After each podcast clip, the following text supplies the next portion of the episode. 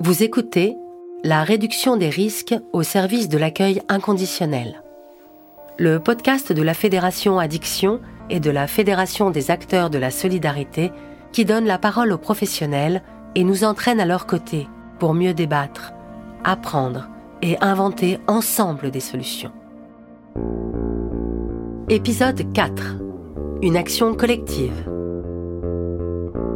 l'adoption progressive de la démarche RDR, de réduction des risques, dans les centres d'hébergement, pose de nouvelles questions et ouvre de nouvelles perspectives. La RDR implique ainsi une plus grande concertation et une action plus collective avec les autres acteurs du secteur de la prévention, de l'accompagnement et du soin des personnes ayant une addiction.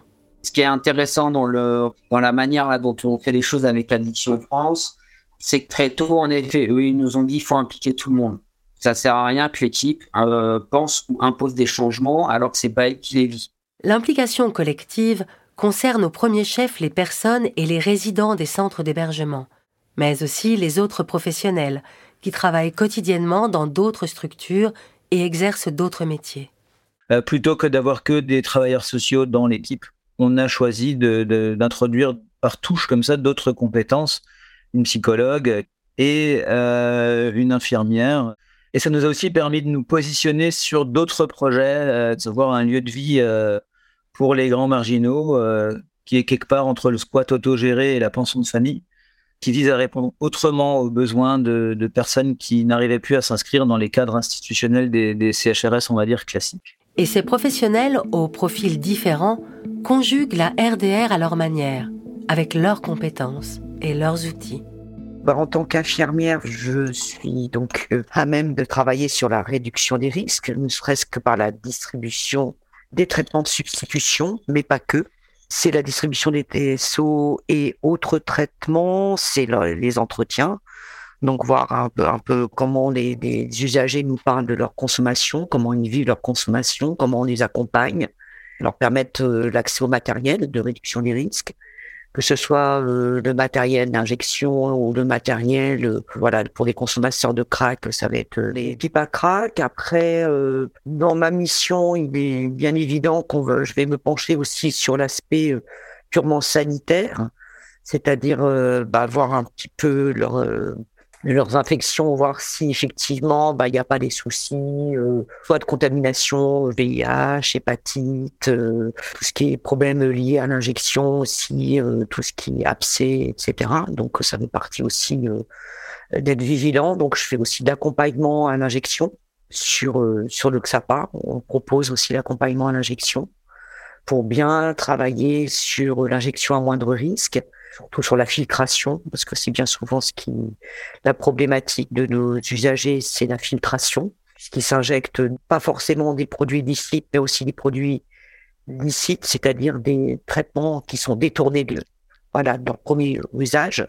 La RDR ouvre donc sur des collaborations entre professionnels aux profils différents, mais aussi sur d'autres structures connexes aux centres d'hébergement, comme les XAPA, les centres de soins d'accompagnement et de prévention en addictologie. Et les CARUD, les centres d'accueil et d'accompagnement à la réduction des risques pour usagers de drogue. Ce premier lien, quand il est créé en allant vers, euh, c'est vrai qu'il est, important. Voilà, donc ça facilite l'avenue, euh, l'avenue des personnes sur le CARUD parce que c'est pas une démarche facile que de venir franchir les portes d'un CARUD pour, euh, pour ce public. Voilà, ça nous a permis de présenter les différentes missions, les modalités d'accompagnement, de pouvoir aussi, le cas échéant, voire proposer du matériel RDR, hein, puisque on est bien aussi sur cette question de la, RDR dans son ensemble, mais à un moment donné, c'est aussi de pouvoir proposer du matériel comme des seringues, mais on, développe aussi beaucoup d'autres matériels, soit liés, euh, liés au SNIF, liés euh, à la SUM. Enfin voilà, on a beaucoup de possibilités de réduire les risques à travers la mise à disposition euh, de matériel. Et peu à peu, les méthodes et les savoir-faire des professionnels venus d'ailleurs imprègnent les pratiques au sein même des centres d'hébergement. Souvent, on demande à nos usagers, surtout ceux qui s'injectent, de nous montrer leur manière de faire.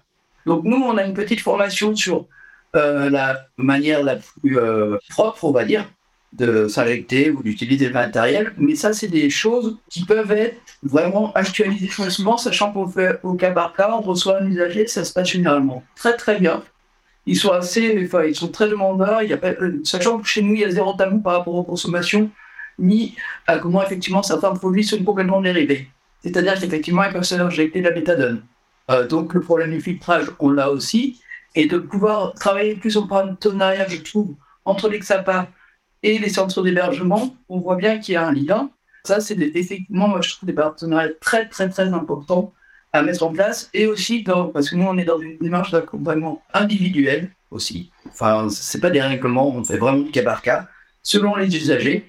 Et effectivement, de prendre un usager et de lui dire, OK, vas-y, alors montre-moi comment tu t'injectes, en faisant oulala, là, là, là, là, ou pas.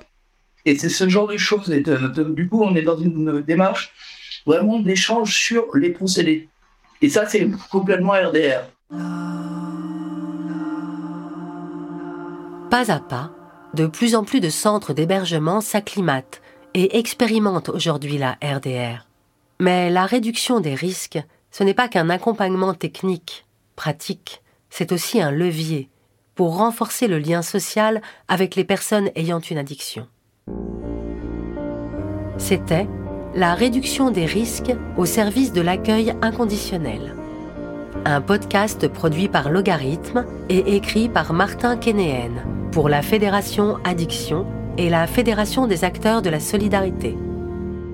Avec Marc Déguilage, chef de service au CHU La Péniche du Cœur à Paris, Thibault Ludwig, chef de service d'un projet Housing First à l'association Appui à Mulhouse, Martine Maisonneuve, infirmière au XAPA Charonne Opélia à Paris, Michael Douaneau, chef de service XAPA Carude, pôle ambulatoire à Alia 44 à Angers, Céline Garcher, technicienne de l'intervention sociale et familiale au CHU, centre d'hébergement d'urgence du groupe SOS dans le Marais à Paris.